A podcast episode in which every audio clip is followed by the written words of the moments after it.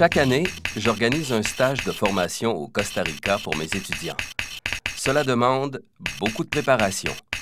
Je dois trouver les étudiants intéressés, organiser les campagnes de financement, prévoir le matériel et régler tous les détails du voyage. Il faut également que les étudiants choisissent leur thème de recherche. Cette année, ils ont opté pour l'écologie tropicale. Avant de partir, ils discutent pour déterminer ce qu'ils pourraient apporter, puis dressent une liste finale.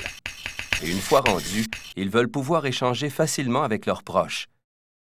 Normalement, c'est à moi, évidemment, que revient la tâche de gérer cet aspect-là.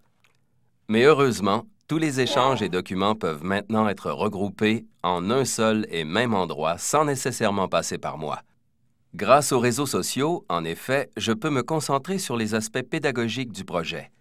Les réseaux sociaux sont un espace en ligne qui permet aux utilisateurs d'échanger des documents, des images, des photos et des vidéos sur divers sujets d'intérêt.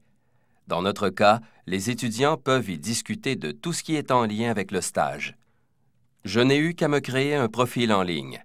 Pour ce faire, j'ai rempli un formulaire sur lequel j'ai pu inscrire mes informations à partager avec des amis.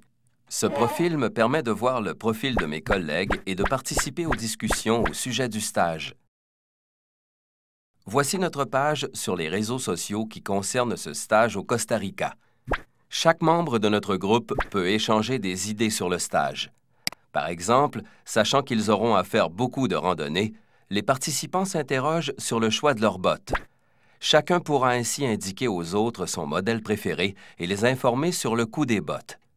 Pendant le stage, les réseaux sociaux nous permettent, entre autres, d'organiser des rencontres, d'envoyer des documents, de partager des photos avec la famille et d'échanger des messages avec des amis, des confrères ou des consoeurs. Nous avons ainsi accès, mes étudiants et moi, à une communauté virtuelle qui fait éclater les repères spatio-temporels de la classe. Les réseaux sociaux, c'est tout cela et bien plus.